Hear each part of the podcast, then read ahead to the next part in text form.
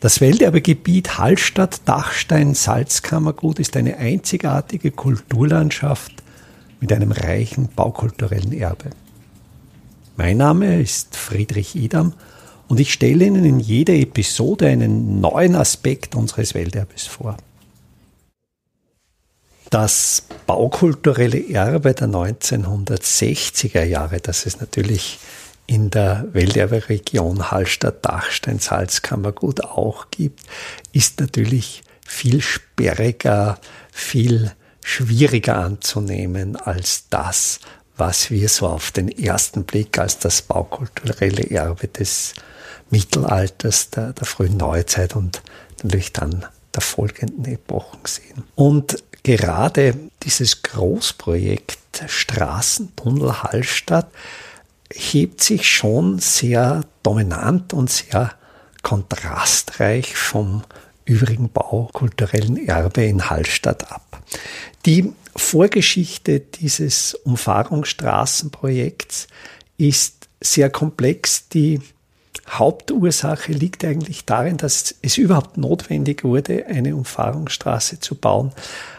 Mit der Verlagerung des Verkehrs auf die Straße wurde natürlich auch ein entsprechendes Straßenbauprojekt notwendig. Über Jahrhunderte, wenn nicht sogar über Jahrtausende, war ja der Hauptverkehrsweg der Wasserweg, der See. Dann wurde im späten 19. Jahrhundert für kurze Zeit, vielleicht nicht einmal 100 Jahre, die Eisenbahn zum Hauptverkehrsweg und dann wurde natürlich das Salzkammergut durch die Straße erschlossen und da war das letzte Nadelöhr, was noch die Verhinderung zum Talschluss nach Obertraun und zu den Dachsteinseilbahnen verhinderte, die Engstelle des Hallstätter Marks. Und da gab es schon in den 1930er Jahren Überlegungen und natürlich durch die topologische Situation, die räumliche Enge, die steile Flanke des Hallbergs, war es sehr, sehr schwierig, eine Lösung zu finden. Äh, zu Beginn der 1960er Jahre wurde von der Landesbaudirektion Oberösterreich ein Projekt entwickelt, das nach dem Techniker, der dieses Projekt geplant hat, das SAP-Projekt genannt wurde. Und dieses Projekt sah eine Umfahrungsstraße am Seeufer vor. Das heißt, da hätten viele Schiffhütten geopfert werden sollen. Da wäre der Garten vor der Kirche, der Garten vor dem Hotel Grüner Baum, vor dem Gasthaus Simone, die wären alle diesem Straßenbauprojekt zu Opfer gefallen. Und wenn man sich das natürlich aus heutiger Sicht vorstellt, wäre das eine Katastrophe und letztlich der Tod des Orts, also das Abschneiden des Ortes vom Wasser. Und da regte sich auch in der Bevölkerung Protest. Es gab in Hallstatt eine Volksabstimmung gegen dieses Projekt. Allerdings der Gemeinderat hat sich letztlich dann doch dafür ausgesprochen, weil man damals fürchtete, vom Verkehr abgeschnitten zu sein. Was letztlich den Ausschlag gab, dass dieses Seeuferstraßenprojekt nicht ausgeführt wurde und die Tunnellösung erarbeitet wurde, waren letztlich die Kosten. Es hat sich dann herausgestellt, man hat dann Probebohrungen durchgeführt, dass die geologische Situation am Schuttkegel des Marktes Hallstatt so schwierig zu gründen war, dass letztlich die Tunnellösung die billigere Lösung war. Die Fahrung Hallstatt besteht jetzt aus einem sogenannten Lehnentunnel, der die Ostflanke des Hallbergs unterfährt. In zwei Einbahnröhren wird hier der Verkehr geführt und es gibt eben diesen markanten Kreuzungspunkt mit der Mühlbachschlucht. Der Mühlbach, der ja in einigen Episoden schon besprochen wurde und ich werde dann in den Show Notes natürlich die entsprechenden Verlinkungen hineinstellen. Dieser Mühlbach entwässert das Salzberg-Hochtal, bildet wirklich die Mittelachse, den Mittelpunkt des Marktes und auch die ganze Ortsplanung des Marktes, also diese Halbkreis-Grundrisse, deren Mittelpunkt ist im Grundriss der Mühlbach-Wasserfall und der durchschneidet in einer Schlucht vertikal das Gelände. Im rechten Winkel dazu kreuzt jetzt die Trasse dieses Umfahrungstunnels die Mühlbachschlucht und kommt bei der Mühlbachschlucht, weil sich eben die Schlucht so tief ins Gelände eintieft, kommt dieser Lehnentunnel wieder an den Tag.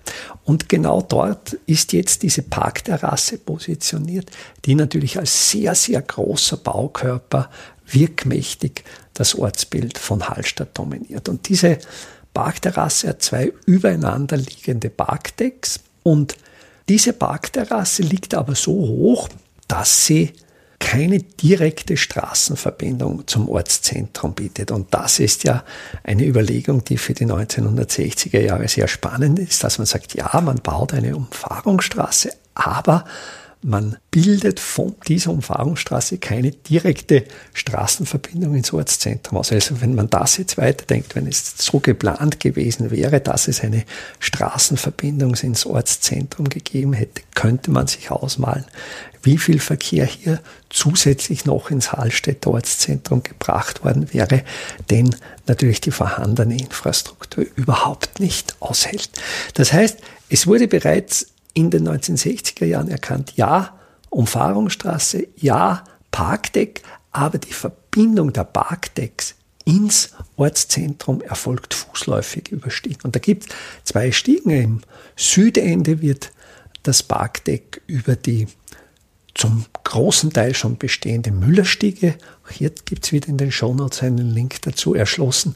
Und im Norden war dann eine neue Erschließung notwendig, eine neue Verbindung. Das nördliche Ende des Parkdecks wird mit dem Kirchenweg zur katholischen Kirche in verbunden und diese Stiege ist nach dem Planer des ganzen Straßentunnels, nach dem damaligen Landesbaudirektor Wilhelm Eichhorn benannt und Eichhorn bekam dann, also der Tunnel wurde 1965 eröffnet, 1971 wurde äh, Dr. Diplomingenieur Wilhelm Eichhorn mit dem Bauherrenpreis der Zentralvereinigung der österreichischen Architekten für dieses Straßenbauprojekt ausgezeichnet und ihm zu Ehren ist auch diese Verbindungsstiege vom oberen Parkdeck im Norden Richtung katholischer Kirche benannt. Die Wilhelm Eichhorn-Stiege. Diese Stiege nimmt eigentlich die Thematik der bedeckten Stiege auf. Diese bedeckte Stiege führt dann als Verlängerung nach unten der Eichhornstiege auf den Hallstätter Marktplatz hin. Und auch die Eichhornstiege ist natürlich dem Geländeverlauf angepasst. Sie ist dem unteren Bereich, also vom Eintritt im Bereich des Kirchenwegs, sehr steil und wird erst im oberen Teil, wenn es Richtung Parkterrasse geht, flacher. Da sind dann auch ein paar Zwischenproteste eingebaut und dann mündet sie eben in das nördliche Ende des oberen Parkdecks ein. Wenn wir uns jetzt diese Details vergleichen, ist die bedeckte Stiege mit ihren historischen Blockstufen aus Kalkstein natürlich viel anmutiger als die Beton Stufen der Eichhornstiege, die dann, die hatte eine Sanierung erfahren. Das heißt, die war bis ins frühe 21. Jahrhundert war die noch in dieser rohen Ausführung des Betonbrüt, also dieses unbehandelten Betons, der in den 1960er Jahren üblich war. Und erst in einer Überarbeitung in Beginn des 21. Jahrhunderts erfuhr diese Stiege die heutige Gestalt. Da wurden die Betonstufen mit Natursteinplatten abgedeckt, was aber nie natürlich die Anmutung einer Natursteinblockstufe besitzt. Und die Eichhornstiege wurde im Zuge dieser Renovierung auch überdeckt. Also sie hat, so wie die bedeckte Stiege, jetzt ein Dach. Das ist einerseits natürlich im Winter sehr angenehm, weil die Stiege nicht mit Schnee bedeckt ist, nicht glatt ist, weil man sie sicher begehen kann. Und gerade im Antrittsbereich ist es ja sehr steil und da sind auch die Auftrittsbeiten der Stufen gar nicht so groß. Da ist das sicher sehr, sehr günstig, auch bei Regen. Und was ja natürlich bei den immer heißer werdenden Sommern jetzt auch noch dazu kommt, sie bietet im Sommer einen kühlen öffentlichen Schattenraum. Man wird belohnt, wenn man über diese Eichhornstiege geht. Also man hat dann durch die, die Konstruktion, also es ist jetzt die Überdachung, ist eine Pultdachkonstruktion, die auf Kanthölzern steht. Die Kanthölzer sind wieder mit Kopfbändern zu einer fetten Dachstuhlkonstruktion ausgesteift. Also eigentlich eine sehr simple Konstruktion und zwischen diesen vierkantigen Stützen gibt es dann immer wieder so Art fensterartige Ausblicke und das sind schon sehr, sehr schöne Ausblicke in die Kulturlandschaft des Welterbegebiets Hallstatt, Dachstein, Salzkammergut, aber auch immer wieder sehr schöne Ausblicke auf den Markt, auf die evangelische Kirche und auch der Austritt, wenn man eben dann flacher werdend das obere Parkdeck erreicht, dann ist so der Austritt aus dem Portal der Eichhornstiege eröffnet dann den Blick einerseits rechts auf den Wasserfall des Mühlbachs und dann auf die beiden oberen Mühlen, wo auch hier wieder die Kulturlandschaft, diese Verknüpfung von Natur und baukulturellem Erbe wunderschön sichtbar ist. Welterbe Hallstatt erscheint alle 14 Tage neu.